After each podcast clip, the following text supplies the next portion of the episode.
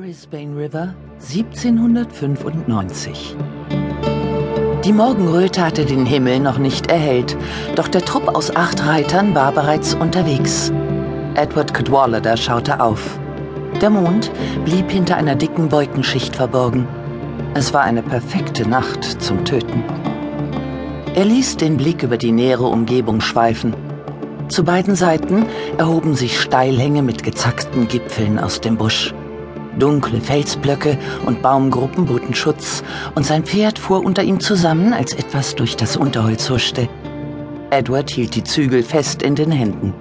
Er war angespannt, denn sie hatten ihr Ziel fast erreicht. Ein einziger Laut könnte sie verraten.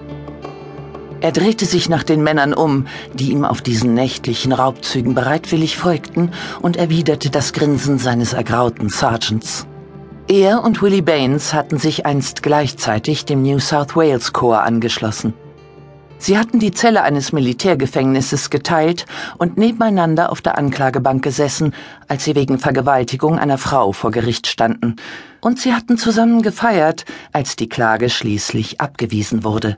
Einer wusste vom anderen, was er dachte, und der Sergeant hatte auch Verständnis für Edwards Blutrunst. Edward spähte in die Finsternis. Nach zwei Stunden im Sattel hatten sich seine Augen längst an die Dunkelheit gewöhnt. Er konnte darauf vertrauen, dass seine Männer den Mund hielten, wenn sie nach Sydney zurückkehrten. Die Säuberungen sollten nicht zum Gegenstand öffentlicher Auseinandersetzungen werden, auch wenn sie immer häufiger vorkamen und es allgemein bekannt war, dass die Schwarzen mit Gewalt von dem dringend benötigten Land vertrieben wurden. Doch je weniger die Öffentlichkeit über die militärischen Maßnahmen der Vertreibungen erfuhr, desto besser. Und im Übrigen, wen kümmerte es schon? Es waren aufregende Zeiten, und Edward war mittendrin im Geschehen. In den Jahren, in denen er in die Wildnis versetzt worden war, hatte er viel gelernt. Und er hatte entdeckt, wie spannend es war, die Schwarzen zu jagen. Sein Ruf und der Respekt, den er bei seinen Männern genoss, hatte sich bis zu den Behörden in Sydney Town herumgesprochen. Trotz seiner fragwürdigen Vergangenheit war er zum Major befördert worden, mit der Aufgabe, dieses Gebiet von dem schwarzen Pack zu befreien. Dafür hatte ihm der General zugesagt, seine Versetzung an den Brisbane River um zwei Jahre abzukürzen. Heute hatte er die Aufgabe, die letzten des Tarbel-Stammes zu vertreiben. Der Stoßtrupp rückte schweigend durch den Busch vor, auf der Hut vor versteckten Kriegern in der Dunkelheit.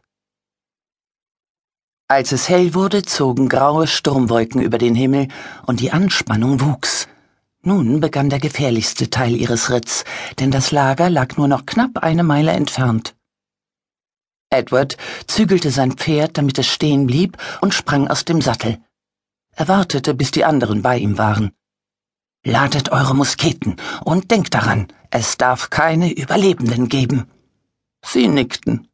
Vor wenigen Tagen hatten sie alles bis ins Detail geplant, und sie wussten, dass man ihnen bei jeder gefangenen Frau freie Hand ließ. Loicia fuhr aus dem Schlaf auf und zog instinktiv ihren fünfjährigen Enkel näher zu sich. Irgendetwas war in ihre Träume eingedrungen, und als sie die Augen aufschlug, vernahm sie den klagenden Schrei eines Brachvogels.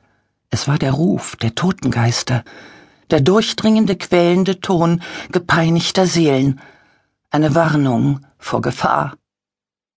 Mandawi strampelte in der festen Umarmung seiner Großmutter und hätte aufgeschrien, wenn sie ihm nicht die Hand über den Mund gelegt hätte. Still! Loicha lauschte dem Schrei der Brachvögel. Es waren jetzt viel mehr geworden, als versammelten sich die Geister der Toten, als vereinten sich ihre Stimmen zu einem qualvollen Wehklagen, das ihr Herz durchbohrte. Die Reihe rückte in geübter Präzision vor, bis die Männer fast in Sichtweite des Lagers waren. Die Erregung war beinahe greifbar. Edward hob seinen Säbel. Die ersten Sonnenstrahlen ließen die Klinge aufblitzen. Er hielt den Säbel erhoben und kostete den Moment aus. Attacke! Gleichzeitig trieben sie die Pferde zum Galopp an. Die Tiere spannten sich an, die Nüstern gebläht, die Ohren flach an den Kopf gelegt, während die Reiter johlten, schrien und ihnen die Sporen gaben.